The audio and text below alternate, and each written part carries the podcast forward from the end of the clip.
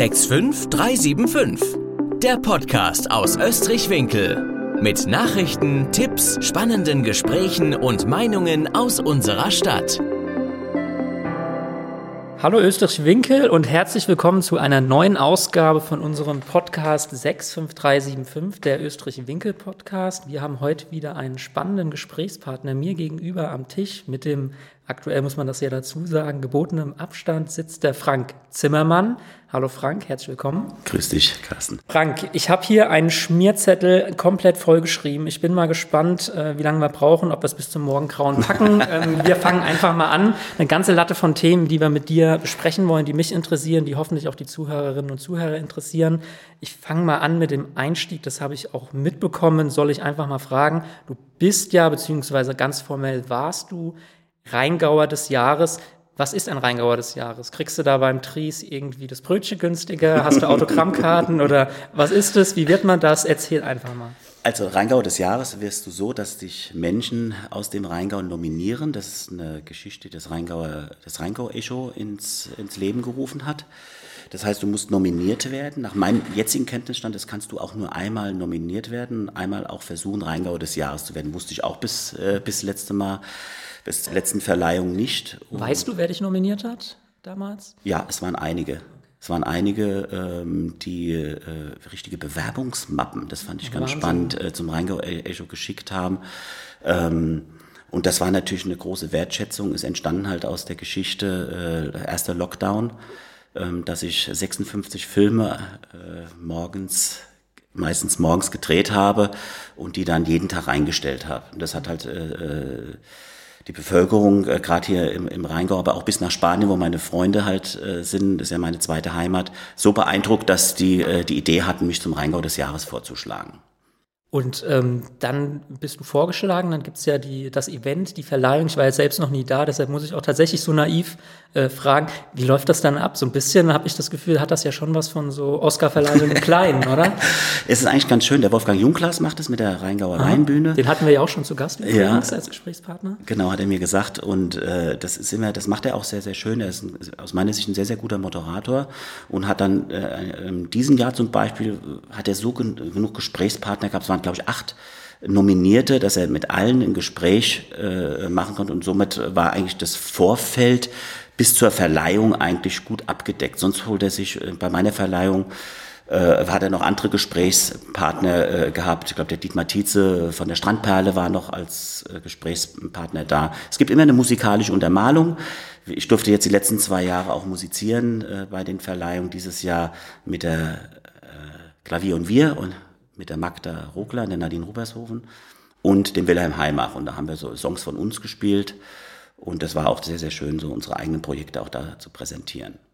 Und äh, wie ist das dann im Moment? Also dann geht irgendwie, da kommt der goldene Umschlag und wird geöffnet oder wie Richtig. kann man sich, ach tatsächlich genau Richtig, so? stehen okay. alle, alle Nominierten vorne und dann kommt der Herr Garmisch, der Vertreter des Rheingau, ich glaube Chefredakteur, ähm, und äh, liest dann den Gewinner vor. Also es gibt ja eigentlich sind alles Gewinner. Alle, die dort nominiert sind, haben was Besonderes gemacht für den, für den Rheingau. Und deswegen sind jeder, die da nominiert werden, äh, ähm, tolle Menschen, die aktiv für den Rheingau Sachen machen. Es muss keine ehrenamtliche Sache sein und es muss auch nicht immer äh, so einen benefitären oder tollen Hintergrund haben. Es geht auch zum Beispiel, wenn du eine, eine gute Idee hast für eine tolle Webseite im Rheingau. Das ist auch eine, eine Auszeichnung für die Gegend. Also es ist nicht immer nur, dass du Steine bemalst oder wie ich am Rhein sitzt und musizierst und dadurch Leute versuchst, was Positives äh, zu vermitteln. Nein, das können auch solche äh, Sachen sein.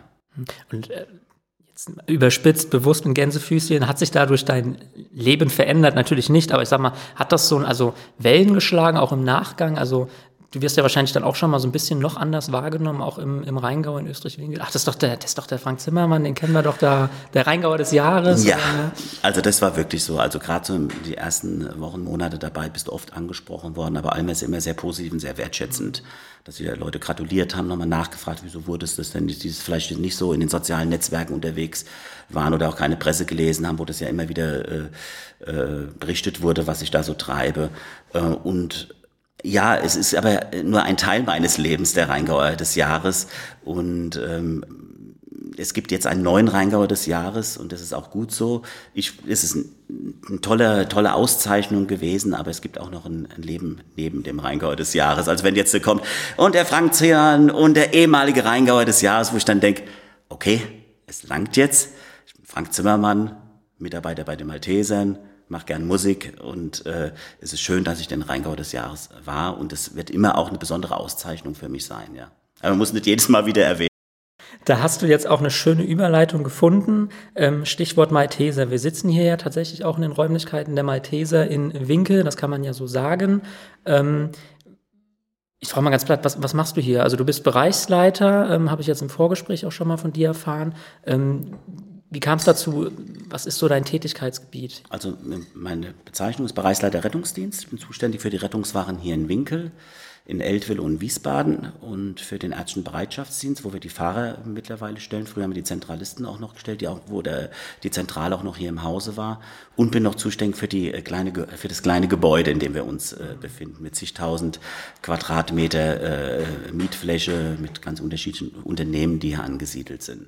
Angefangen äh, habe ich bei den Maltesern 1988 Kannst jetzt ausrechnen, wie lange ich schon dabei bin. Das kann ich, weil ich war da noch nicht lange auf der Welt. Ja. 88 als Zivildienstleistender. Wir mussten damals noch 20 Monate Zivildienst äh, machen. Wahnsinn, ja. Und äh, ja, und das war eine sehr prägende Zeit. Also äh, habe dann natürlich in den Rettungsdienst reingeschnuppert, habe die ersten Monate äh, Behindertenfahrdienst gemacht, weil ich nicht wusste, ob, ob ich das schaffe, Rettungsdienst. Und dann habe ich die Ausbildung gemacht zum Rettungssanitäter und äh, 1990 konntest du dir das äh, als Beruf anerkennen. Das, der Rettungssanitäter ist eigentlich ein Hilfsberuf und wurde 1990 anerkannt als Berufsbild.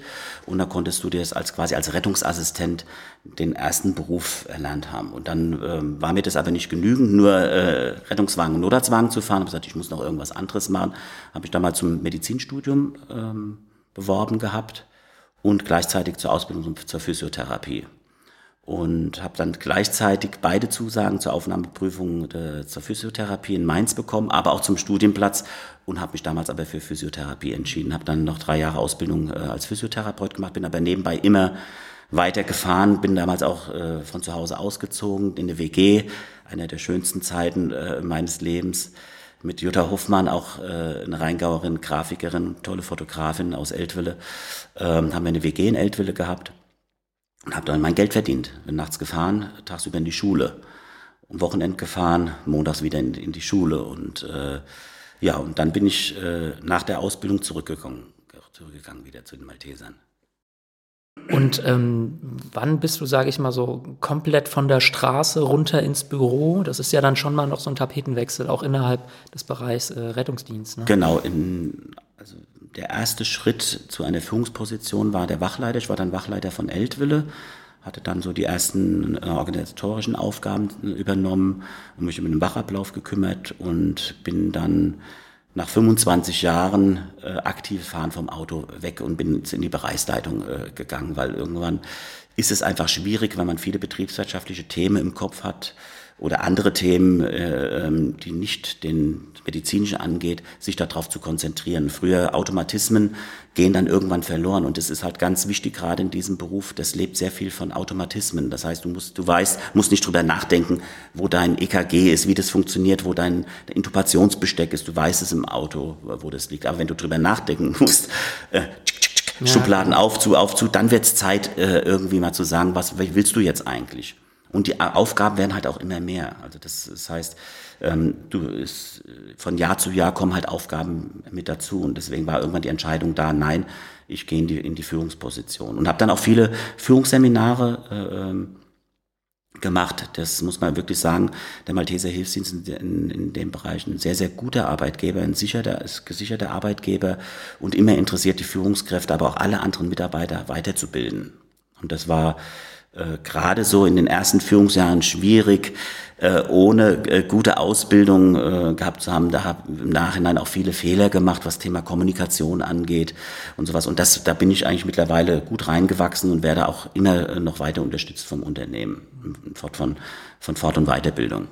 Der Werbeblock ist angekommen. Ähm, du hast gerade schon so angedeutet, die Situation tatsächlich auf dem Rettungswagen, das würde mich auch mal so als, als Laie interessieren. Also ich habe einen hohen Respekt vor diesem wie auch diversen anderen Berufen in dem Bereich. was, was macht das mit Menschen? Also ich kann mir schon vorstellen, das prägt jetzt anders als wie ich jemand, der morgens ins Büro geht und abends wieder nach Hause, als wenn man da ja wirklich ja alles in Anführungszeichen bis zu den größten Dramen mitbekommen kann. Also primär wärst du ja eigentlich auch durch die Ausbildung, die du machst, eigentlich darauf vorbereitet, ungefähr was dich erwartet. Das heißt, du, du machst erstmal die, die, äh, die Ausbildung, bist du vier Wochen, damals vier Wochen auf Schule, heute ist es ja ein Drei-Jahres-Lehrberuf, damals vier Wochen auf Schule, vier Wochen im Krankenhaus, wo du auf die Intensivstation warst, im OP.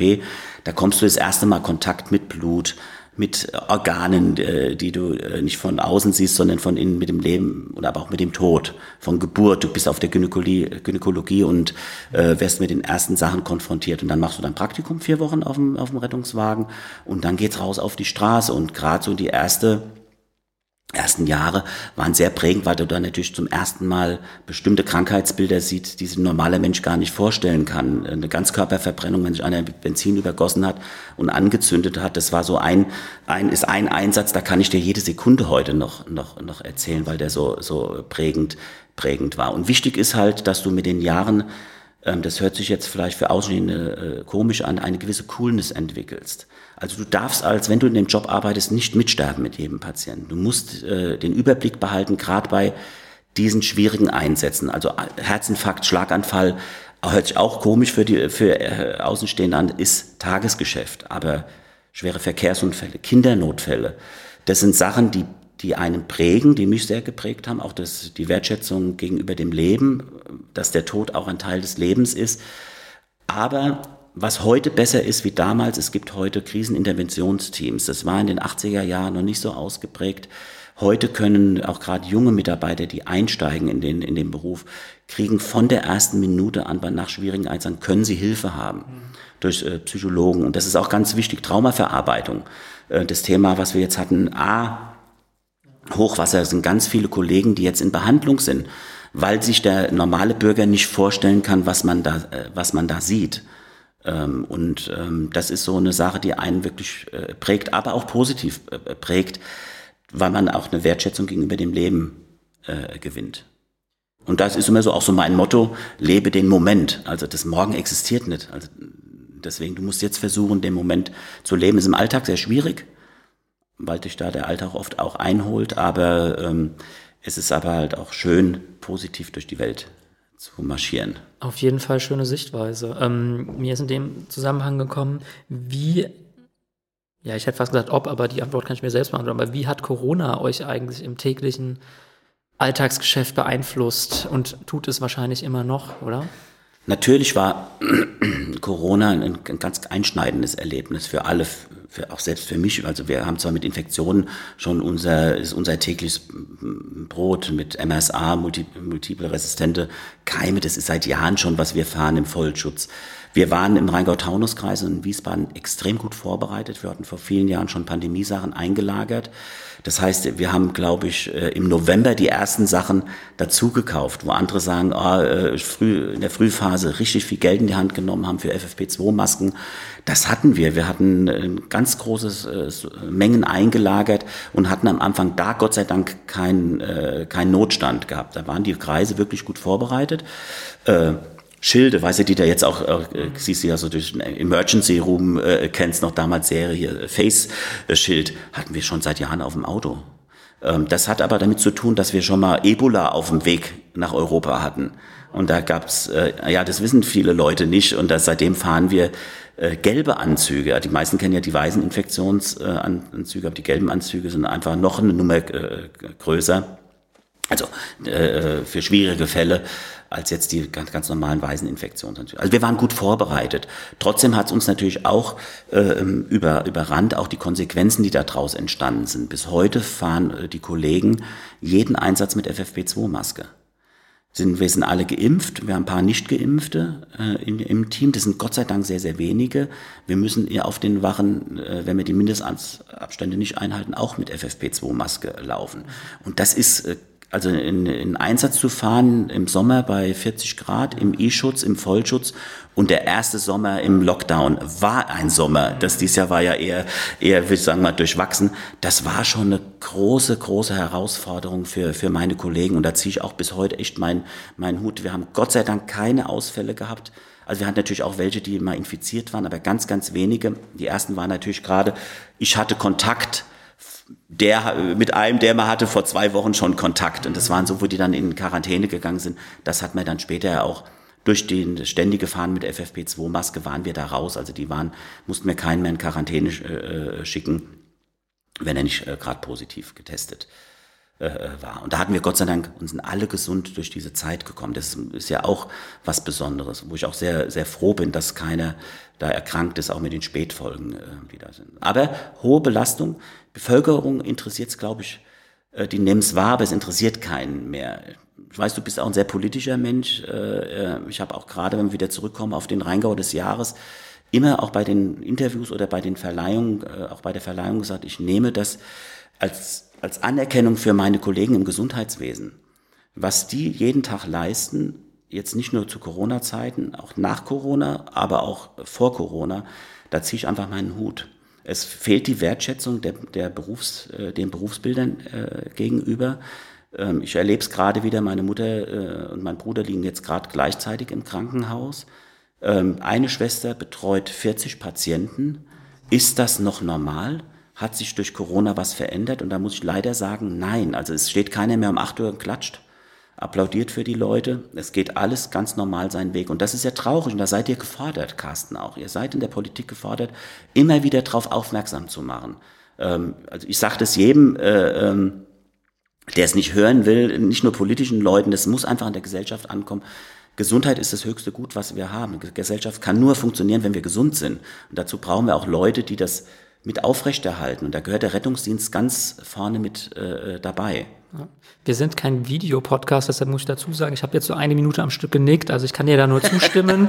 ähm, also wenn ich zu viel erzähle, alles, alles bitte gut, ich weiß mich im Zweifel auch zu wehren. Es ist aber tatsächlich, da kann man ja offen sagen, das ist auch ein Stück weit so für uns Ehrenamtliche hier vor Ort ähm, jetzt auch eine Erwartungshaltung in Richtung der neuen Bundesregierung, die sich jetzt ja da in Berlin zusammenrafft. Du hast gerade das schöne Wort ähm, Wertschätzung genannt, damit würde ich es gar nicht bewenden lassen, weil Wertschätzung alleine ist zwar nett, das reicht aber ja eigentlich nicht. Da fangen die ganz praktischen Dinge an, wie Bezahlung, Arbeits, ähm, äh, Arbeitsintensität und äh, Arbeitsqualität und, und, und, brauche ich dir gar nicht erzählen, da bist du natürlich viel tiefer drin. Also von daher äh, würde ich dir sofort unterschreiben, was du gerade gesagt hast. Ich glaube, das Entscheidende ist, Klar ist Bezahlung ein Teil der Wertschätzung, aber es geht auch darum, wie kann ich mir meinen Arbeitstag einteilen. Und wenn ich auf die Arbeit komme und ich weiß, ich habe eine vollbesetzte Notaufnahme oder Aufnahmestation mit 50 Patienten und muss die alleine betreuen, sage ich jetzt mal, Worst Case sind ja meistens auch noch irgendwelche Hilfskräfte mit dabei, die dann unterstützen, dann ist die Motivation zur Arbeit gehen nicht besonders äh, groß. Ich ziehe trotzdem meinen Hut, die äh, versuchen immer noch gute Laune äh, zu verbreiten, auch unsere Jungs.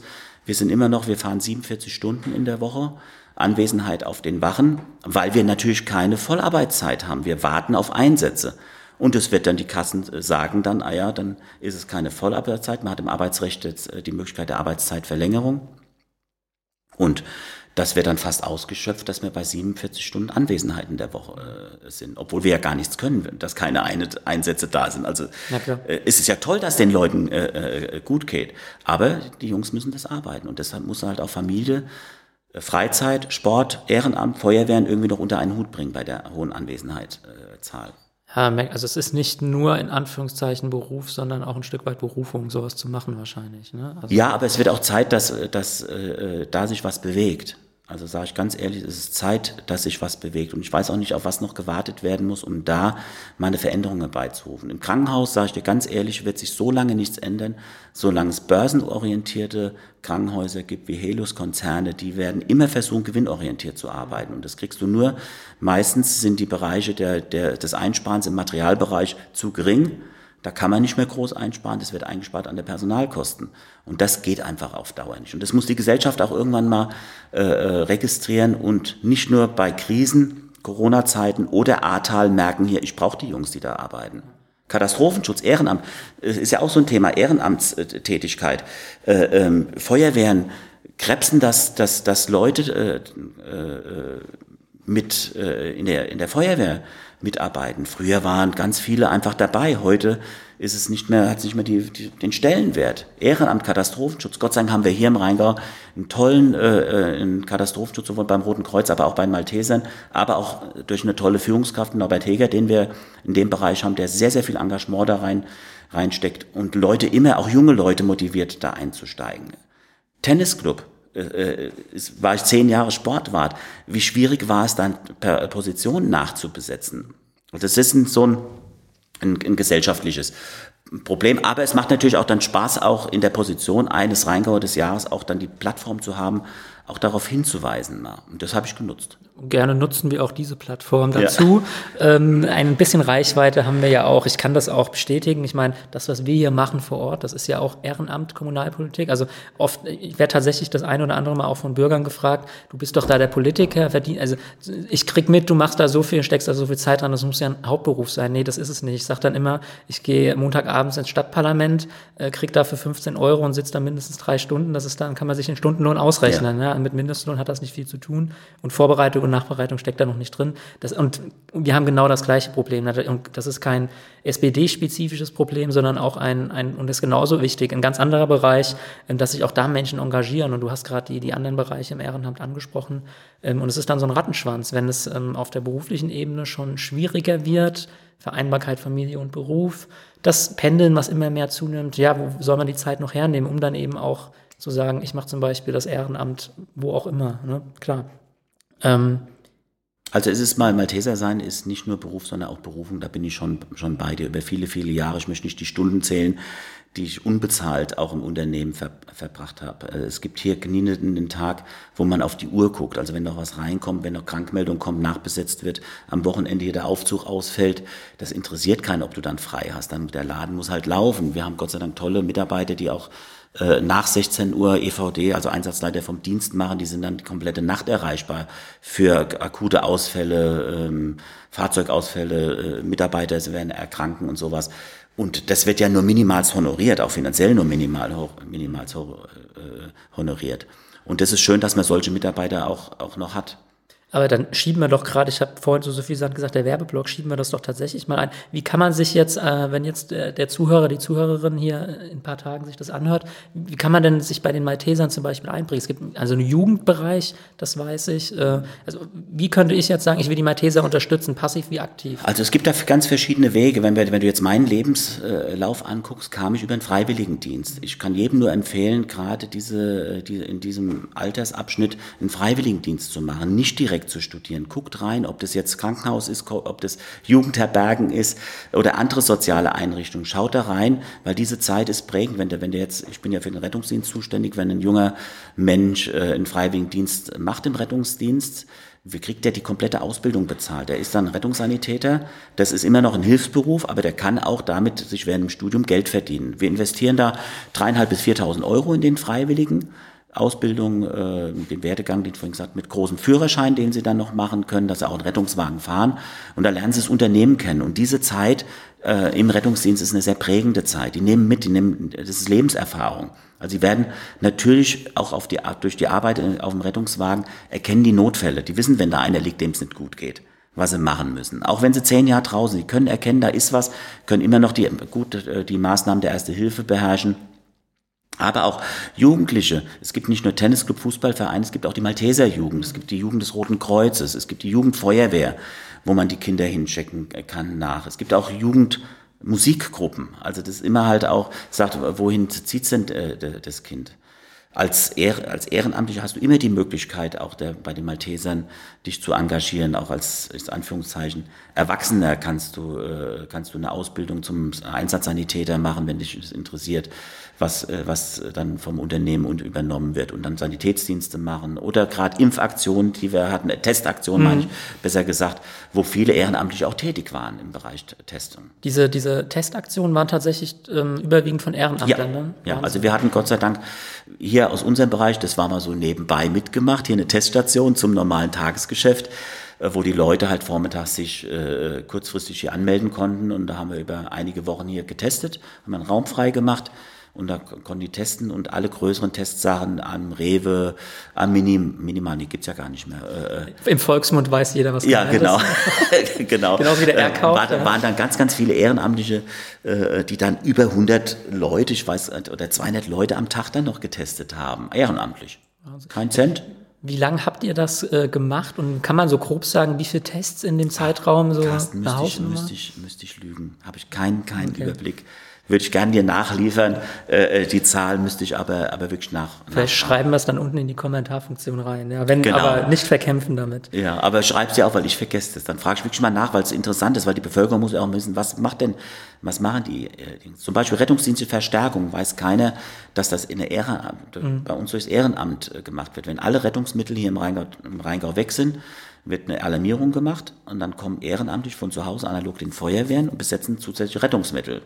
Wie viele sind das so an Personen, so grob? Wie kann man sich das vorstellen? Also hauptamtliche Mitarbeiter, für die ich zuständig bin, mit den Notärzten, die, wir haben ja auch einen Notarztstandort hier in, in, in, äh, in, in Winkel, so um die 100, 110, bisschen, bisschen wechseln. Die ehrenamtlichen Zahlen äh, müsste ich auch lügen. Also es sind einige, der Katastrophenschutzzug bei uns ist Gott sei Dank noch äh, ganz gut bestückt, aber es wäre halt auch gut, wenn Nachwuchs halt kommt.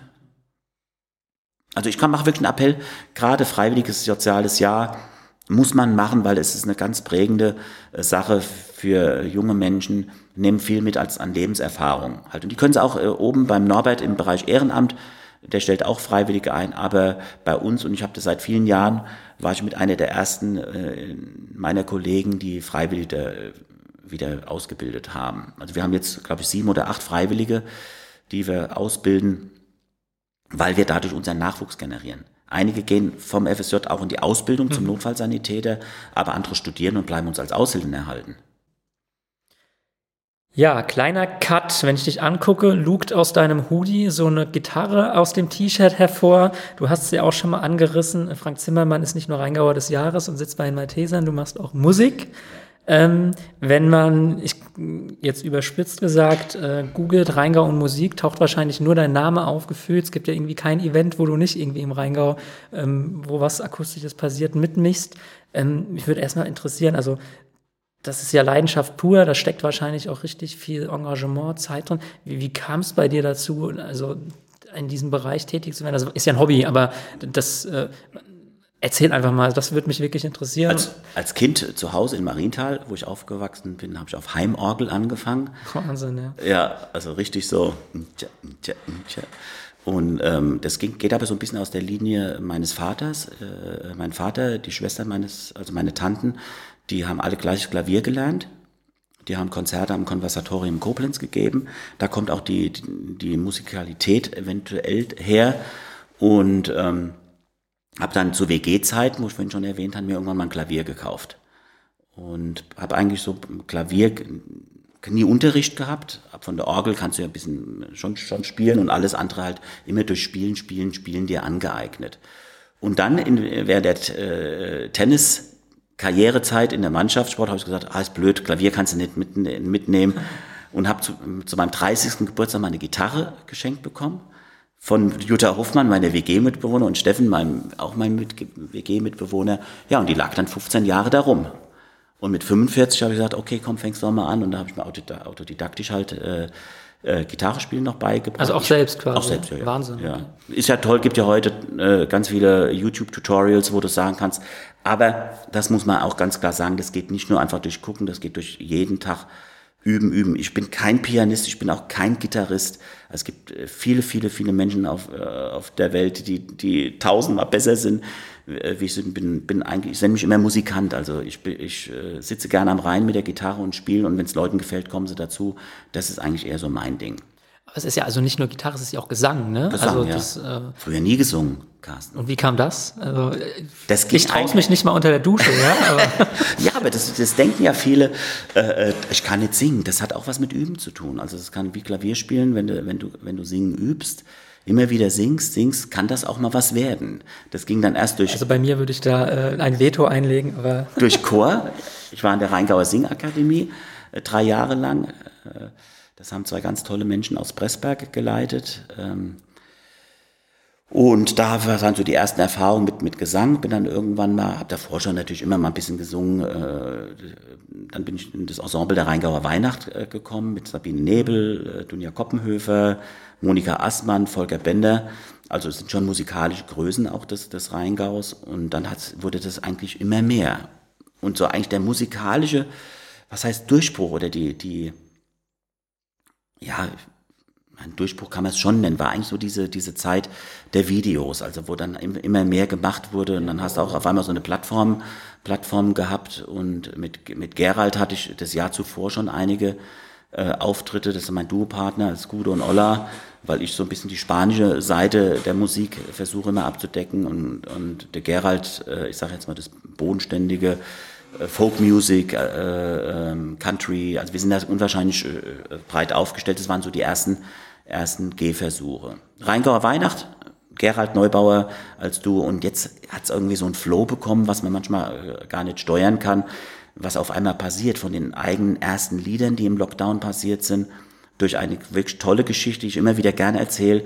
Berthold Lied, ein Musiker aus Lorsch, äh, bekannt als Troubadour, hat viel Mittelalter-Sachen gespielt und ist auch ein toller Musiker. Der hat mir, hat die Filme gesehen und hat mir äh, einen Text geschickt. Ich kannte den gar nicht. Auf, über Messenger hat er gesagt, hier, schick dir mal einen Text. Du machst ja so ein bisschen spanische Musik. Äh, äh ich kann Spanisch und habe hab eine Zeit lang in Spanien gelebt. Ich schick dir mal, spiel doch mal, was du dabei empfindest. Und diese Idee fand ich so, so, so klasse. Und ich weiß noch, wie heute, Carsten, ich saß mit, mit Alisa, mit meiner Frau am Tisch, auch so war Rioja, spanischer Rot, Rotwein dabei, die Gitter in die Hand genommen und da ist ein Lied entstanden dabei. Ich kann dir gar nicht sagen, wie das passiert ist, ist es aber so, habe das dann auf dem Handy aufgenommen und sagt hier, aber es man kann ja auch noch eine zweite Version vom, äh, von einem Lied machen und dann habe ich äh, noch eine Klavierversion davon gemacht. Da sind zwei Lieder äh, entstanden. Das ist also das erste Lied, was dann äh, von mir ist, Aku Iris, der Regenbogen. Und äh, ähm, die, die wir jetzt mittlerweile auch immer live aufführen, das ist eine ganz tolle, wir haben eine ganz tolle Orchesterversion äh, äh von Aku Iris Klavierversion, die jetzt im Frühjahr, denke ich mir, veröffentlicht wird mit dem Video. Ähm, das, das ist einfach nur toll. Und, und so kam auf einmal die, die, äh, die Geschichte halt auch eigene Sachen zu, äh, zu machen, nicht nur zu covern, sondern eigene Geschichte. Und das ist dann auch äh, äh, mit Wilhelm Heimach, der, ein guter Freund von mir, den ich auch wirklich während dem ersten Lockdown viel, viel besser kennengelernt habe. Wir kannten uns vorher schon, aber das ist eine ganz, ganz tolle Freundschaft entstanden, äh, eine musikalische Freundschaft entstanden auch. Und vor dem, mit dem habe ich äh, gesagt, hier, Köln hat 40 Bands und im Rheingau gibt's gar nichts. Gibt's keine eigene Gruppe. Und da haben wir dann letztes Jahr im November, hat er kam er an, du, ich habe einen Text geschrieben und eine Musik. Und so ist das erste Lied äh, in, der, in, der, in dem Genre Rheingau Vista Boys, was sich dann da draus geformt hat, Schmeckelosse entstanden. Ja, und dann kamen Sachen von mir und jetzt haben wir mittlerweile, wenn wir es zusammenzählen, so 25 eigene Songs, sind dabei, eine CD zu produzieren äh, im, im, im Tonstudio hier bei Stefan Weber, der Mann von Dunja Koppenhöfer, die wir im Frühjahr versuchen rauszubringen mit eigenen Songs. Er teilweise geschrieben, äh, teilweise ich geschrieben und die wir jetzt im Live einspielen. Also es, äh, Studioarbeit kannte ich ja auch nicht, weißt du, das ist ja sowas, auch hier mit, mit, mit Mikro, dann stehst du auf einmal im Studio wie, äh, wie Dominik hier mit dem Kopfhörer und singst deine Linie ein. Also Erfahrung, ich sage, ich befinde mich auf einer Reise und möchte eigentlich gar nicht, dass sie endet, weil es immer äh, neue Sachen dazu äh, kommen. Äh, jetzt ist es ja fast ein bisschen kurios, weil äh, gerade so dieser Bereich Kultur, Musik hat ja unter Corona stark gelitten, leidet immer noch darunter und du bzw. ihr habt da durch Corona so ein Stück weit erst den, den Schub bekommen. Wie nimmst du denn im Moment jetzt, wir hatten das schon jetzt gerade eben im Kontext auch Rettungssanitäterarbeit, äh, Rettungsdienst, ähm, Corona jetzt für diese Branche wahr? Also ist da, sage ich mal, so ein Licht am Horizont oder ist das immer noch schwierig? Ähm also ich glaube, dass es, äh, dass es besser ist wie letztes Jahr, aber immer noch schwierig ist. Also diese 2G-Regelung ähm, ermöglicht, äh, dass mehr Menschen zusammenkommen können und dass sowas wie, wie ein bisschen Lichtblick wieder, wieder da ist. Also Strandkorbkonzerte, die jetzt im Sommer äh, gelaufen sind, viele fand ich persönlich sehr schwierig, weil du eigentlich immer Distanz, große Distanzkünstler zum, äh, zum Fan, äh, zum Musikfreund hatte. Das fand ich gerade sehr, sehr schwierig. Ich glaube, dass es gerade für Musiker, die größere Hallen bespielt haben, extrem schwierig, äh, schwierig war. Ich glaube so, ähm, habe ja natürlich auch in den letzten Jahren ganz viele Musiker auch freundschaftlich kennengelernt. Ob Pasi, ein toller Musiker aus, aus Wallow, äh, der Stefan Klaas, äh, ein ganz toller Musiker, der so aus der Pfalz-Richtung äh, kommt, der sich sehr heimisch im Rheingau fühlt durch diese Musik-Connections, die wir eigentlich auch hier haben, so um mich herum. Äh, ähm, der hat äh, Aufträge gehabt jetzt wieder äh, gut, hat im Sommer gut gespielt. Aber alles, was so in größere Events äh, geht, war immer noch schwierig und ist bis jetzt immer noch schwierig. Ich glaube, ich sehe Licht am, am Ende des Tunnels. Aber es ist immer, jeder hat so, äh, hoffentlich kommt nicht wieder was. Also mit immer mit angezogener Hand, Handbremse. Raimund Bildesheim, den durfte ich auch kennenlernen bei der Verleihung des, des Rheingau des Jahres letzten Jahres. Da war er ja auch nominiert. Der hat mit, der, mit seiner äh, Genesis äh, Coverband große Hallen bespielt. Und er sagt, das war von jetzt auf gleich weg. Das heißt, ich glaube, er hat ein Haus gekauft, musste Familie ernähren. Es war auf einmal weg, bis dann die ersten Unterstützungen kamen ähm, durch, durch die Politik. Da ist erstmal auch viel, viel äh, Zeit ins Land gegangen, wo die, wo die ja natürlich auch erstmal auf sich allein gestellt waren. Ganz, ganz schwierige äh, Zeit. Ähm, der hat dann halt mehr Unterricht gemacht, hat versucht, sich dadurch äh, über Wasser zu halten. Da kommen die ersten Konzerte wieder. Da, äh, diese machen. Das ist ein ganz schwieriges äh, Thema. Wie geht's weiter, auch für die kleinen Konzerte? Es hat sich ganz viel durchgesetzt, so Hutkonzerte. Was als Übergang in der, in der Zeit, wo Veranstalter und Musiker das gleiche Problem hatten, ähm, wo man gesagt hat, das ist quasi so ein Kompromiss, äh, ich musiziere, du gehst mit dem Hut rum und es kommen ein paar Einnahmen für den Musiker rein. Hat aber natürlich auch die Plattform gemacht, früher waren ganz klare, fest ausgemachte Gagen. Mhm da und der, der Veranstalter hat das Risiko getragen. Beim Hutkonzert trägt komplett der Musiker, der Künstler das, das, äh, das Risiko und das geht einfach nicht mehr. Und da gibt es auch ganz klare auch Tendenzen hin, dass das zukünftig auch nicht mehr, äh, nicht mehr geht. Es muss, wenn man sich einigt, dann muss man sagen, es gibt gewisse Grundgage plus ein, plus ein, äh, plus ein Hut, ja, oder äh, die feste Gage und der Veranstalter geht mit dem Hut für die Refinanzierung. Aber das Risiko beim Künstler zu lassen, geht überhaupt nicht. Und da haben sich auch viele auch ganz klar positioniert von Anfang, ich spiele keine Hutkonzerte das ist auch schwierig. Ich meine, ich bin kein Profimusiker, ich lebe nicht, da, lebe nicht davon. Aber wenn einer dann auf einmal, äh, ich sage jetzt mal, für einen Auftritt 1000 Euro bekommen hat und soll dann 200 Euro Hutkonzert spielen, kann ich das auch verstehen. Ich meine, das ist, das ist ein ganz schwieriges, schwieriges äh, Thema. Mal gucken, wie sich das weiterentwickelt. Wird auf jeden Fall ähm, spannend, ja. Du hattest im Vorgespräch, und deshalb frage ich jetzt auch tatsächlich nochmal unwissend gesagt, und du hast gesagt, du willst es gar nicht im Vorgespräch erzählen, sondern ähm, gleich dann im Podcast äh, die Geschichte auch ähm, äh, Musik und Flüchtlingsarbeit. Ähm, ja, Feuer frei. Ich äh, wüsste gar nicht, was ich also fragen eine sollte. der prägenden Zeiten in meinem Leben war das Jahr 2015, äh, die Flüchtlingswelle. Da fand ich so einen extremen Spirit in der Gesellschaft. Wir sind da und können helfen. Ich bin damals gefragt worden, ich habe einen ganz normalen Fulltime-Job als Rettungsdienstleiter von meinem Chef hier. Wir sind angefragt worden, ähm, hast du, äh, siehst du die Möglichkeit oder Interesse auch dran, die Flüchtlingsunterkunft in Eltville vom Ehrenamt, was ja am Anfang durch den Katastrophenschutz gebildet wird, hauptamtlich zu übernehmen? Da habe ich gesagt, ja. Dann ging es weiter. Wiesbaden waren wir mit, mit teilweise äh, mit Personal auch im Siemenshaus unter, unterwegs.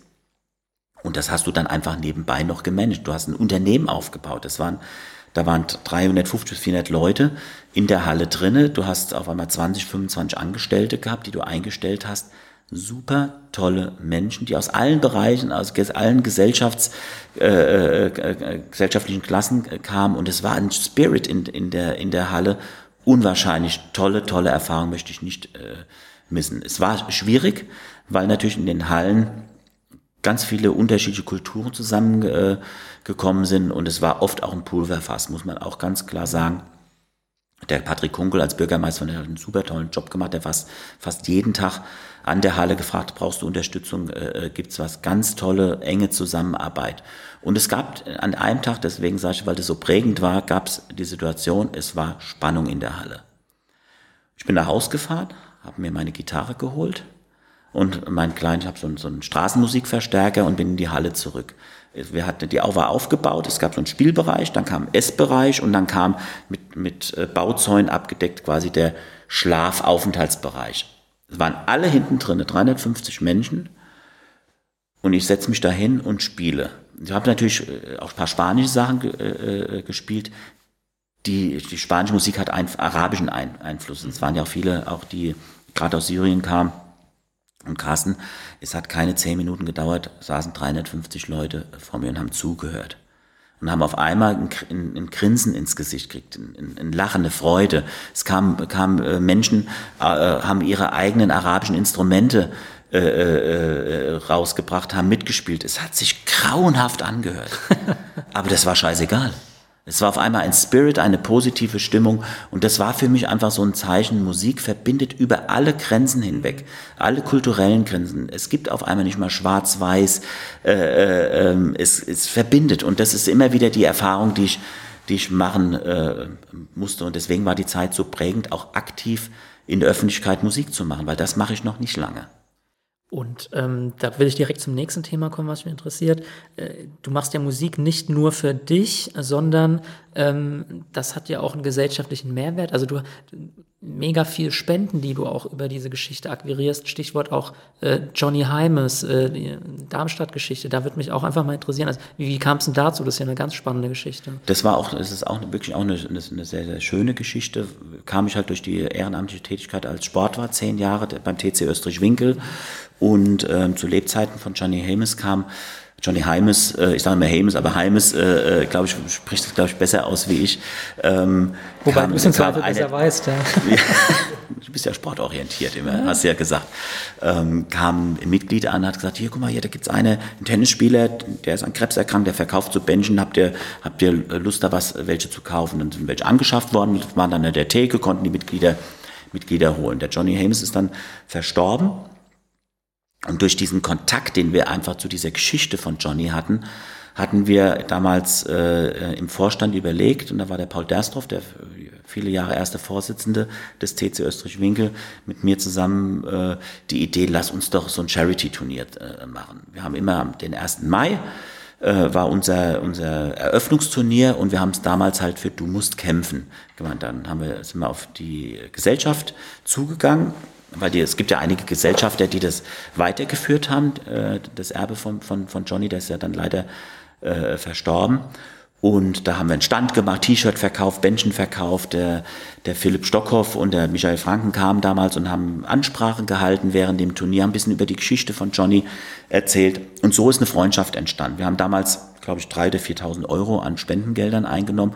Und im Gegenzug haben die gesagt, hier, ihr dürft zwei Mitglieder schicken, die bei unserem großen Turnier im September äh, mit teilnehmen können. Das ist ein Turnier, wo, wo Amateurtennisspieler mit Profis spielen.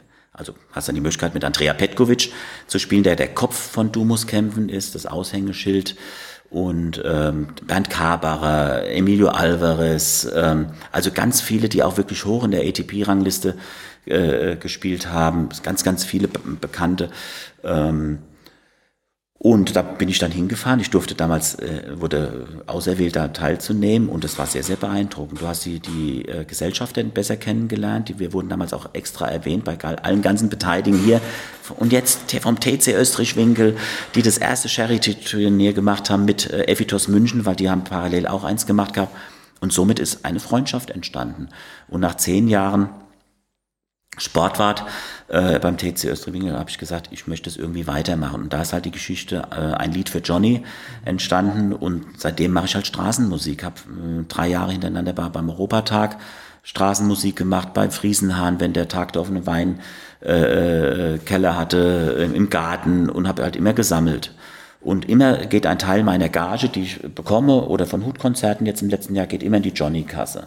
Und, und ähm, daraus ist halt auch die Geschichte entstanden des Benefizkonzertes, was wir jetzt dieses Jahr zum zweiten Mal ausgerichtet haben in der Bremserburg ähm, unter dem Motto äh, Frank Dunja and Friends, wo wir äh, über 20 Musiker haben, die in verschiedenen Konstellationen zusammen musizieren und einen Abend gestalten, den es eigentlich so im Rheingau nicht gibt. Muss man ganz klar sagen, es sind Profimusiker dabei, aber auch der Musiker, den du unten am Weinstand triffst. Und das macht so spannend, all diese, diese, diese Verbindung von Profimusiker mit, ich sage jetzt mal Amateurmusiker. Und da wächst was zusammen. Und das haben wir dieses Jahr äh, gemerkt. Wir haben jetzt, glaube ich, über 500 Karten innerhalb von kürzester Zeit. Mehr durften wir damals nicht äh, verkauft gehabt, haben 8.500 Euro an Spenden ähm, ein, äh, eingenommen und überwiesen an Du musst kämpfen. Und das ist sehr beeindruckend. Und das ist, ich hoffe, dass diese Reise wirklich weitergeht, weil das ist so mein Herzens, äh, Ding. Und ähm, siehst ich trage auch wieder das, äh, das Band und es halt gibt halt positive Energie und das, die möchte ich mir gerne behalten. Sehr unterstützenswertes Projekt auf jeden Fall. Es gibt auch noch eine weitere Geschichte, weil dieses das Thema Du musst kämpfen, habe ich irgendwann mal auch gedacht. Äh, es geht ja auch so in, in Richtung ähm, wie, wie entwickelt man musikalisch äh, sich weiter. Natürlich äh, ist Covern schön, man kann auch aus Cover-Songs seine eigene Version machen, aber was ich merke, ist es halt so, seine eigenen Lieder zu schreiben. Das ging, wie ich vorhin gesagt habe, mit Arco Iris los, sind jetzt viele, einige so Reihenlieder entstanden, äh, die wir gemacht haben, aber auch ein Lied, das heißt Du musst kämpfen. Da geht es nicht um die Geschichte von Johnny, sondern um den im Spirit des Nicht-Aufgebens. Ja, und auch wenn, wenn die Situation kommt, dass Menschen auch mal gehen müssen von dieser Erde, von dieser Erde, ähm, dass sie trotzdem da sind weiter. Und da gibt es so eine Textzeile, die ich geschrieben habe, ihn auch mit in Zusammenarbeit mit einem tollen Schulkollegen Achim Dreis, der für die FAZ ähm, berichtet, aus Österreich, kennen Sie, der, da habe ich beim, beim Texten, gibt's immer so, so Situationen, wo du nicht weiterkommst. Da habe ich ihm den geschickt, habe gesagt, Achim, hilf mir, ich komme nicht weiter. Zurückgeschickt, also es ist immer so eine Co-Produktion, auch sowas. Dann gibt's eine Textzeile, äh, in, in diesem Moment und jedem Augenblick bist du hier bei uns, denn du warst niemals weg. Und das ist für mich auch so das Thema wieder, wie gehst du mit dem Tod um? Weil Menschen sind nicht weg, die bleiben da. Und das ist halt auch immer ganz, ganz wichtig, äh, dass du weißt, wenn auch ein Menschen, äh, der dir der sehr nahe gestanden gegangen ist, er ist immer da. Er lebt weiter, er lebt in, in Geschichten weiter, er lebt in Musik weiter. Mein Vater, äh, sage ich ganz immer, äh, wenn ich in, in, ins Gattehäuschen gehe, in, in, ein Werkzeug raushole, dann, dann da ist er da. In Spanien bei uns in der Wohnung, weiß ich noch, wie er das gemacht hat. Also die leben weiter und das ist halt auch, auch schön. dann fällt das Loslassen von Menschen ähm, auch, auch leichter. Und das kommt jetzt auch, das haben wir in verschiedenen Versionen gemacht, mit Dunja Koppenhöfer eine, ähm, eine Version, die, ähm, ähm, ich will sie mal nennen, sie könnte gut beim European Song Contest mitmachen. Äh, meine Frau sagt, die ist so ein bisschen schlageresk, aber sie ist wunderschön, sie berührt mich und äh, habe dann auch einen spanischen Text dazu geschrieben, übersetzt mit Hilfe auch von meinen spanischen Freunden und die werden wir jetzt im Frühjahr auch aufnehmen, die heißt Aike Luchar, ist eine ganz andere Version. Und das finde ich das Spannende an Musik, wenn du nicht immer alles in ein Genre presst, sondern guckst, wie vielseitig Musik ist. Und das finde ich äh, sehr, sehr schön. Deswegen macht mir Musizieren so, so viel Spaß. Ja, und wenn ich die Platzierung äh, von Deutschland bei den letzten ESCs anschaue, dann ist da ja auch das Potenzial, dass das ich, mindestens genauso gut wird. Ja, ich bin, mal, also bin mal gespannt, weil das wollen wir natürlich auch in Form eines Videos präsentieren, weil ich finde jetzt nicht nur die Musik, äh, die Präsentation von Musik schön, auch in Verbindung halt ähm, mit dem Video hat mir zum Beispiel Thema Zusammenstehen. War ja auch so ein Projekt, was ich, mhm. was ich hatte ist auch im ersten Lockdown entstanden durch dieses Lied, was ich auf Spanisch gehört habe, Resistere, und saß dann, ja, das ist halt ein geiler Text, was fällt dir denn auf Deutsch ein? Und da habe ich auch diese ersten Zeilen geschrieben und dann war das Thema weg, weil dann kamen die ganzen 50 Filme und immer weiter, dann musiziert. Und, äh, und der Achim Treis schreibt mir äh, im November letzten Jahres, hey, ich habe da ein spanisches Lied, Spanis Lied gehört, Resistere, das wäre doch was für deine Rheingau-Vista-Kombos, mach doch einen deutschen Text dazu. Dann habe ich gesagt, Achim, der ist zu 80 Prozent fertig. Ich habe so ein paar Stellen, äh, die mir fehlen. Ich schicke dir das mal und da hat er wirklich die Stellen noch er ergänzt, äh, die gefehlt haben und dann ist das, sind wir dahin äh, in, in dieses Projekt ge äh, gegangen. Dann habe ich es äh, eingespielt auf der Gitarre, habe Stefan Klaas gesehen, der hat ein wunderschönes Arrangement, was ja auch die Endversion jetzt ist. Und dann bin ich zu Dunja und Stefan Weber äh, gegangen, habe Dunja, das ist mein Projekt, hast du Bock oder habt ihr Bock mitzumachen? Und dann ja, dann waren die natürlich auch gleich äh, Feuer und Flamme und dann haben wir überlegt, wen nehmen wir noch mit dazu, um halt auch zu sagen, hier ist es ganz wichtig, auch in unserer Gegend, wo wir äh, leben, zusammenzustehen. In positiven Zeiten, aber auch in, in, in schwierigen Zeiten. Ja, weil die Sexzeile heißt zusammenstehen, auch in schweren Zeiten. Das heißt auch in guten Zeiten zusammenzustehen, zusammen zu feiern, zusammen Lebensfreude zu entwickeln. Das, das können wir, das können wir hier in der Gegend. Wir leben in einer traumhaft schönen äh, äh, Gegend und äh, das musste dann auch in einem Film, äh, in dem Video verarbeitet werden. Und das, was hat der Zimmermann gemacht? Der hat vom Film überhaupt gar keine Ahnung, hat bei YouTube-Tutorial, hat sich so ein Gimbal gekauft Da kam das Simpel mit dem Gimbal und hat gesagt, überlegt, wo könntest du was machen? Äh, Magda und Nadine gefragt, was hast du, habt ihr für Ideen? Und dann haben wir so ein Brainstorming gemacht. Und dann sind wir losgezogen. Also der Film ist auch in Eigenproduktion entstanden. Zusammengeschnitten hat es dann ein, ein Freund von Stefan Weber, weil da also mit mit äh, Videoschneidtechnik noch zu beschäftigen, das wird dann das zeitliche Rahmen dann. Das ist dann das nächste, was und der kommt, hat, ja. Genau, der hat sich dann da, der hat es dann zusammengeschnitten und das ist, eine, das ist eine, eine ganz ganz tolle Produktion. Und jedes Mal, wenn wir auftreten, werden wir gefragt, spielst du heute zusammenstehen? Also das ist auch so ein wirklich so ein Lied geworden, was die Leute äh, gerne hören. Wir haben jetzt fast 20.000 Klick auf YouTube. Wir waren damit äh, im, im mehr, bei mehreren Fernsehsendungen, in, bei Hallo Hessen, in Rhein-Main TV. Und es bis jetzt, es ist so ein Klassiker geworden, fast im, im, im Rheingau. Und das finde ich auch sehr, sehr schön. Und immer wieder sagen, Musik nicht Zimmermann. Text hat Zimmermann in Kooperation mit, mit Achim Dreis, Dreis gemacht, weil, weil oft dann auch so bei Ansagen haben, bei jetzt im Kurhaus in Bad Schwalbach gespielt, jetzt das Lied von Frank Zimmermann. Nein, also ich schmück mich nicht mit fremden Federn. Wir haben den Text geschrieben mit Achim Dreis zusammen und, ähm, und wir spielen das sehr, sehr gerne. Auf jeden Fall schöne Geschichte. Hat ja auch was von Identitätsstiftung auch für den, für den Rheingau an der Stelle. Ne? Ja, weil wir leben in einer der schönsten äh, Gegenden. Also ich empfinde es jedes Mal. Du weißt äh, auch über Dort Facebook. leben, wo andere Urlaub machen. Ja, genau. Du, jetzt, du siehst es, wir haben äh, das Thema Fotografie, was für mich ja auch so eine ganz äh, besondere Bedeutung hat. Ich fotografiere ja sehr, sehr gern auch. Ich mache jetzt eigentlich fast nur Fotos mit Handys, habe früher auch äh, im Mittelformat äh, fotografiert, habe mit meinem mein, mein Supporter war mein Schwiegervater, der leider vor ein paar Jahren verstorben ist. Von dem hatte ich das Fotografieren wirklich äh, gelernt. Wir haben ein Schwarz-Weiß-Labor entwickelt. Und ähm, das ist natürlich Magic, was du heute alles mit so einem Handy machen kannst. Früher hast du da kofferweise Equipment mitgenommen, heute hast du ein Handy, bearbeitest gleich. Früher hast du im Labor zwei Stunden gewedelt, bis du das hattest, wie du, wie das, wie das wolltest. Und das ist auch eine ganz tolle Foto-Connections, die hier im Rheingau gibt. Ich habe ja so letztens auch die Idee gehabt, Die mal zusammenzuholen, ne? Ja. ja, ja. ja. Das fand ich total spannend, weil es gibt diesen Blog von der, von der Christa Katter, der äh, ähm, Rheingau. Äh, ähm, da wird ja viele Bilder reingestellt, wunderbare Bilder.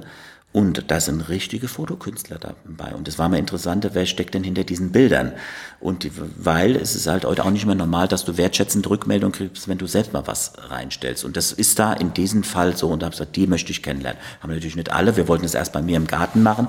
Und äh, da war das Wetter leider schlecht. Dann sind wir in die Varsche Fabrik äh, gegangen und haben uns da getroffen. Es war ein toller Abend. Mal gucken, was sich daraus entwickelt. kann das voll bestätigen. Äh, auch kleiner Werbeblock für die Facebook-Gruppe rund um Österreich-Winkel. Da bist ja auch äh, Genau. und andere. Und das ist ja Genau. auch also Wahnsinn, was da Einzelne einstellen. Da denke ich nur, also Hut ab. Also A, Hut ab zu den Uhrzeiten, wo die teilweise aufstehen, um den Sonnenaufgang einzufangen. Aber vor allem auch die Qualität, die da dann abgeliefert wird. Aber das Carsten, ist ein weißt du, Wahnsinn. das wird ja. immer so gesagt, wann machst du das alles? Also ich habe einen Fulltime-Job hier, äh, ähm, aber es passiert oft auch so, du gehst aus, aus der Tür zur Arbeit und siehst, boah, diesen Himmel. Und dann fahre ich zum Kran runter und es sind dann fünf Minuten länger. Die, du brauchst jetzt kein Equipment aufbauen, ich nehme das Handy, oh, was fällt dir ein heute? Was empfindest du? Wie machst du das? Bub, fertig. Und fährst eine Viertelstunde, das sind jetzt keine drei Stunden in Arbeit, du kommst, äh, fährst vielleicht 15 Minuten später äh, äh, zur Arbeit, ja. Also deswegen, das ist alles, sieht immer nach viel Arbeit aus, ist es aber teilweise auch nicht. Passiert einfach. Jetzt hast du gesagt, ähm, steht auf jeden Fall noch als Veranstaltung an Rheingauer Weihnacht in der Brentano-Scheune dieses Jahr. Toll. Was ähm, hast du, also kannst du gleich gerne noch was zu sagen? Was Ja, ist, muss steht? Werbeblock muss ja, machen, ja. also das war die, war die, äh, die Brücke, die ich dir bauen wollte, Sehr aber auch schön. grundsätzlich, ähm, was, was steht noch an in diesem Jahr so an äh, Veranstaltungen, Events? Kannst du noch auftreten auch? Ja, ja, es ist, es ist wirklich, es ist einiges äh, geworden. Wir haben Gerald und ich letztens auf dem Schiff durften wir mal musizieren. Da hatte der, der äh, Rheingau äh, Marketingverein, hoffe ich sage das, hatte, hat eine Veranstaltung gehabt, so eine, hat die Mitglieder eingeladen. Es waren, am Schluss waren so 25 Leute auf der, auf der Willi Schneider. Der Burkhard Fontelich, mein Schulkamerad, hat oben das Steuer in der Hand äh, gehabt. War für uns auch eine tolle, äh, tolle Geschichte. Da sind so ein paar Sachen jetzt im Nachgang noch ge- gekommen an Auftritten. Wir was wunderschön ist, am 20. November darf ich äh, in Frankfurt spielen, äh, im Südbahnhof. Eine ganz, ganz tolle Musiklocation. Ähm, da spielen die Grooving Doctors. Und der Helmut Golke, der das entstanden hat, der war, hat vor zehn Jahren ähm, Leukämie gehabt und hat nach fünf Jahren Rezidiv bekommen und hatte dann die Idee irgendwann mal gehabt, eine Band zu formieren. Das ist dann beim Anfang, so wie ich weiß, hoffe ich sage, erzähle nichts Falsches, waren das auch alles Doktoren, deswegen Grooving Doctors. Und der macht nur Konzerte unter benefitären äh, Aspekten. Also die, die Gelder, die da erspielt werden, gehen gehen äh, an Organisationen. Und, und da ist es halt an Du musst kämpfen. Und der hat mich vor anderthalb Jahren, hat er mich mal schon mal angeschrieben gehabt, vor, vor Corona, hey, ich find's toll, was du da machst mit deinem Lied für Johnny. Und wir haben es irgendwie nie auf die Kette gebracht, uns mal zu treffen. Und das haben wir jetzt vor drei, vier Monaten gemacht. Da ist ein toller Kontakt, Kontakt entstanden. Und der hat sich gewünscht, dass ich äh, jetzt am 20. November quasi den Opener mache äh, in Frankfurt, das sind 700, 800 Leute, denke ich mir, in, der, in dem Dings. Und da werde ich mit den Spaniern, das machen Ike Lujar und noch so, wir, wir machen wirklich nur eigene Lieder von mir. Und das finde ich natürlich auch toll, machen wir vier eigene Lieder, das dann zu präsentieren, auch äh, wo, wo Zimmermann mal nicht kennen. Weißt du, da ist ja auch ganz spannend, wie kommt es an, wenn, wenn Leute dich nicht, nicht kennen. Hat Gerald und ich vor ein paar Wochen in Flohnheim, sind wir über eine Agentur, auf einmal ziehen sich so Kreise, Agentur fragt dich an, habt ihr Lust im Weingut in Flohnheim zu spielen? Bitte, wo ist Flohnheim? Ich habe mich nicht getraut zu fragen, aber gut, dass du jetzt selbst In der Nähe, in der Nähe von Alzey, weißt du, okay, sind wir dann hingefahren. Ja, Wahnsinn. Tolle Erfahrung, es kennt dich keine Sau. Und dann äh, musst du mal merken, wie kommst du denn an? Was, was passiert denn da? Und es ist halt wirklich schön, auch wie das Thema Musik verbindet. Wir, mit Gerald und ich machen wir oft so Singalongs. Wir, wir singen gern mit den Leuten. Also wenn die Bock haben dazu, auch wenn es deutsche Schlager sind oder solche Sachen, du erreichst dann die Leute und am Schluss haben die Bock mitzumusizieren. Und das ist halt äh, schön. Und dann kommt natürlich äh, dieses Jahr, das laufen die die Proben, wie du siehst hier, ja. das steht ja nicht umsonst da. Das ist, ich habe meinen Chef gefragt, der natürlich, äh, der Gregor Götz auch wirklich ein Fan von mir ist, was ich toll finde, wenn, äh, wenn dein Chef auf eigene Konzerte von dir, äh, dir kommt. Es ist äh, eher kein Chef, ist fast eine, ist wirklich eine Freundschaft eigentlich entstanden über die vier Jahre der Zusammenarbeit. Und habe gefragt, hier können wir hier proben äh, und, und auch vielleicht die Bühne nachstellen. Also das ist die Bühne der Brontano-Scheune. Und da laufen die, laufen die Vorbereitungen. Äh, äh, am Ein Samstag. bisschen Fantasie braucht man, aber. Ja, guck, dann, Treppe aufgehen ja, mit Krepp, ja. Kreppband. Äh, Wäre schön, wenn wir so, ein, so ein Video-Podcast äh, machen. Ja. Vielleicht können, wir im Nachgang noch ein Bild da und stellen es drunter. In Beach-Spiele. Ja, und da, da dürfen wir spielen. Letztes Jahr haben wir ja nur so Sachen im, im, im Studio als Streaming eingespielt gehabt, paar Lieder. Ähm, und dieses Jahr sind wir hoffentlich live wieder dabei. 21. und 22.12 tolle Geschichte. Sabine Nebel hat komplett die Geschichte dieses Jahr äh, äh, geschrieben.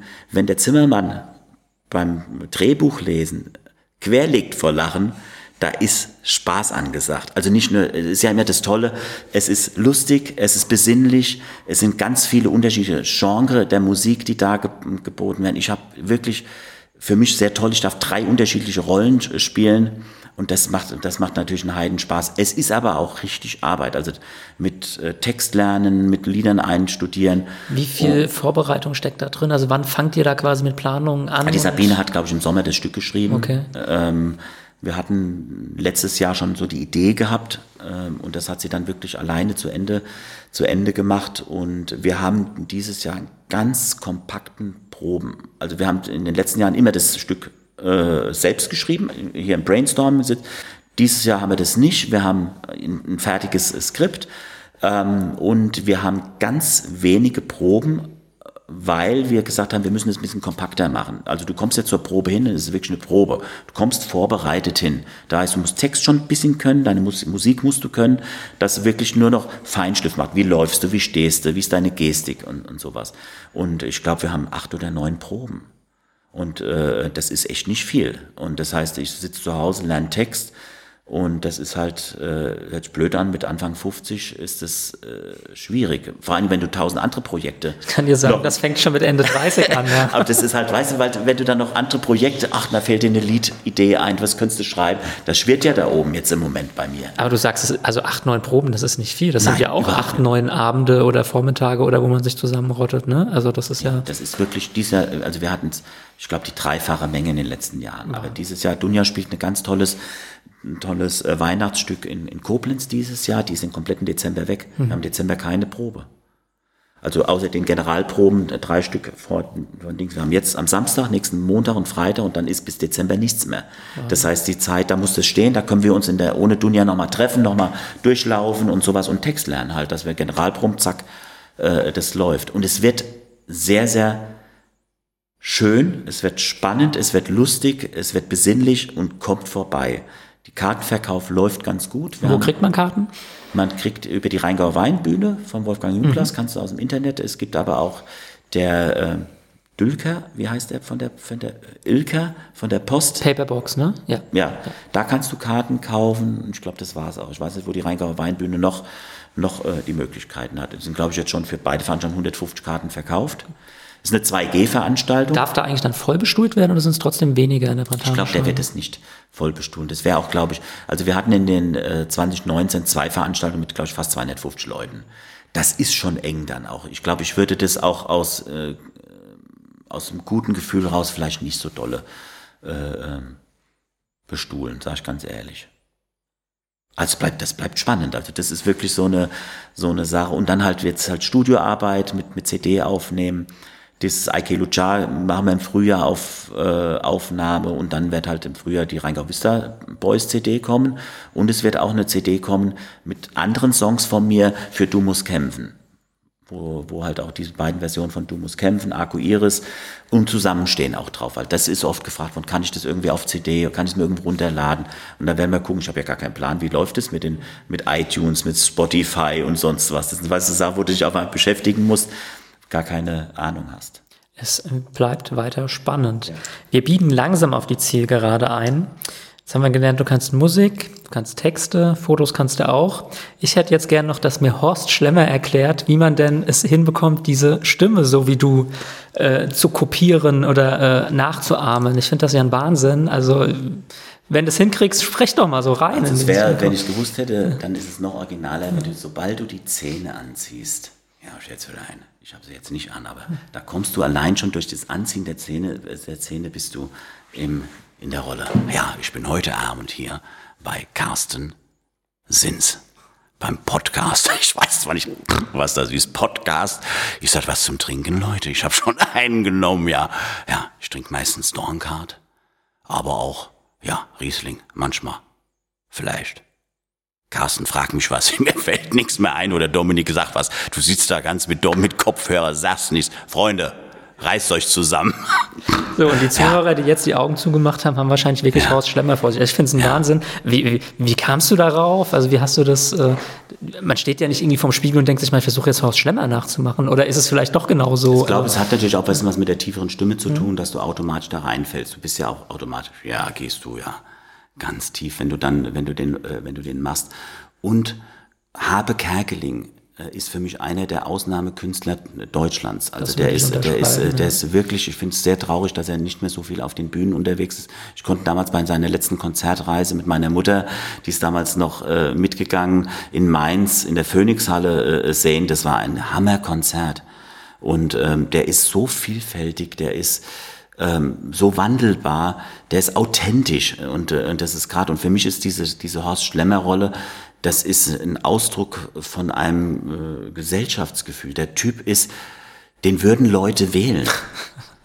Deswegen habe ich ja auch gemacht, dieses, dieses, ich, ich lasse mich jetzt aufstellen. Ich, äh, ich wollte schon Habe schon mal an, anschreiben, Habe, ich möchte gerne, dass die Figur weiterlebt weil äh, der ist, den können die Leute greifen, der, der sagt das, was er denkt, der ist greifbar, ja, der ist, hat auch mal Scheiß im Kopf, jetzt nehmen wir mal einen hier, ja, und, und äh, der ist aber ehrlich. Und das nehmen die Leute ihn ab. Und deswegen mochte ich diese Rolle auch, auch schon, schon immer. Und was unwahrscheinlich, was Corona eine schwieriger macht, die Zähne an, die Verkleidung. Und du bist ein ganz anderer Mensch auf einmal, mhm. gerade wenn du auf weibliche na, Opfer will man es nicht nennen, aber äh, zugehst und nah gehst, na, der geht ja immer, der geht ja immer, Sympathien der geht ja ganz oder? nah immer, der geht ja immer ganz nah, weißt du. Ich rieche ein bisschen streng. Ich habe gerade ein Leberwurstbrot gegessen.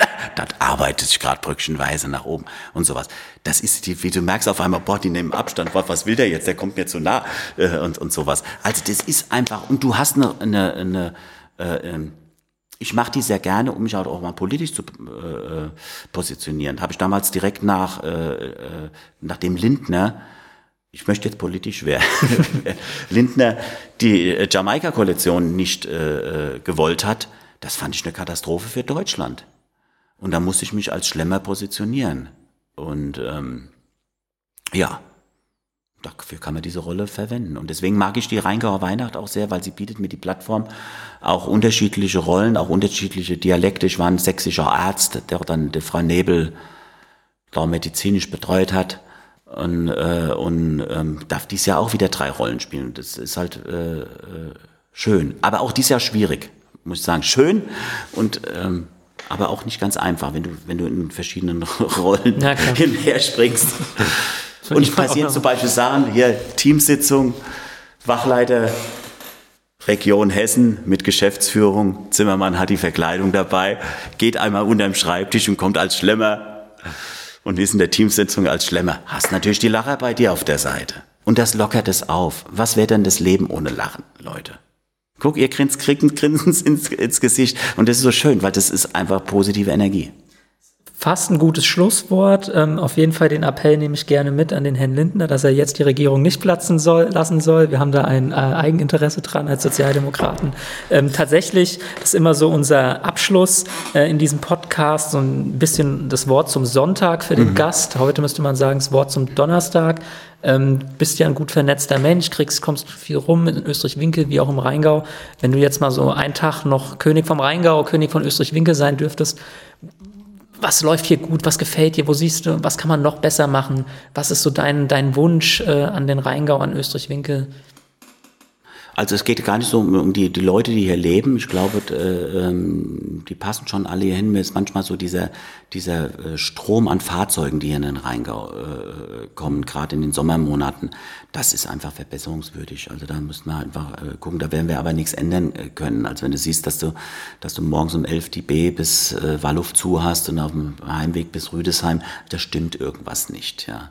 Das ist halt auch immer so diese Geschichte, die Bahn und die B äh, durch Rüdesheim, finde ich auch ganz, äh, ganz, ganz schwieriges äh, Thema. Stell dir mal vor, du könntest vorm Hajo auf so einem Sand sitzen oder auf so einem Ufer. Wie toll wäre das, weißt du, wenn das Ganze hinten dran entlang führen Das sieht würde. dann ja ab Eltville und Wallow, wie viel Wert das hat, ein Rheinufer zu haben. Toll, oder? Ganz andere, ganz andere, ganz andere Stimmung. Auch durch Winkel die B, die alte B fahren zu lassen, finde ich auch. Wir haben gar keinen richtigen in Winkel einen Stadtkern oder haben wir in Winkel einen Stadtkern? Österreich hat einen Marktplatz, ja, was sehr, sehr schön ist, wo eine Eisdiele ist. Was haben wir denn in Winkel? Also fällt dir was ein? Selbstverständlich ein wunderschönen Stadtteil. Und es ist so viel, dass ich jetzt gar nicht alles aufzählen kann. Ne? Ja, ja, ja klar, aber es ist halt so, das stelle ich mir manchmal vor. Ich weiß, weiß zum Beispiel, äh, wir haben eine Wohnung, meine Eltern in, in, in Valencia, in der Nähe von Valencia gekauft in den 80er Jahren. Und die hatten äh, ähm, über viele Jahre die, äh, eine Straße direkt an der Promenade entlang. Und da haben die sich irgendwann mal entschieden, nee, die, die, die machen eine andere Verkehrsführung, die machen diese Straße zu und machen Promenade. Das heißt, du kannst auf einmal, früher hast du immer da gesessen, Bürgersteig, Straße, Bürgersteig. Und das ist jetzt zu und du kannst abends ganz relaxed, die können, Kinder können spielen, rumlaufen und kannst da dein Bierchen trinken, kannst deine Tapas essen und das fehlt mir zum Beispiel manchmal, wenn der Zug und dann die Autos, das finde ich so ein bisschen, bisschen, bisschen schade, aber ich glaube, das werden, also ich werde es nicht mehr erleben, dass sich daran was, äh, was, was, äh, was ändert. Ich will jetzt nicht so pessimistisch sein, dass ich sage, ich auch nicht, aber es ist fast zu befürchten, ja. Aber Frank, es war sehr spannend, es war sehr kurzweilig. Es war, glaube ich, ich gucke in unsere Technikabteilung hier eine der längeren Ausgaben, aber ich hoffe nicht eine der langweiligeren, ganz im Gegenteil. Ähm, liebe Zuhörerinnen, liebe Zuhörer, viel Spaß. Äh, Ich hoffe, es hat euch gefallen. Mir hat es auf, jeden Gefall- auf jeden Fall gefallen. Ich hoffe, Frank, dir auch. Carsten, vielen Dank. vielen, vielen Dank, dass ich das machen durfte. Auch wieder so eine Erfahrung auf der Reise, auf der wir oder ich mich befinde. Und Dominik, danke für die Technik. Und ja, bin gespannt, wie die Reaktionen sind. Genau. Macht's gut. Tschüss. Ciao. Das war der 65375 Podcast, präsentiert von der SPD Österreich-Winkel. Ab sofort nie mehr eine Ausgabe verpassen. Abonnieren Sie unseren Podcast auf Spotify, iTunes, Deezer oder YouTube und bleiben Sie auf dem Laufenden.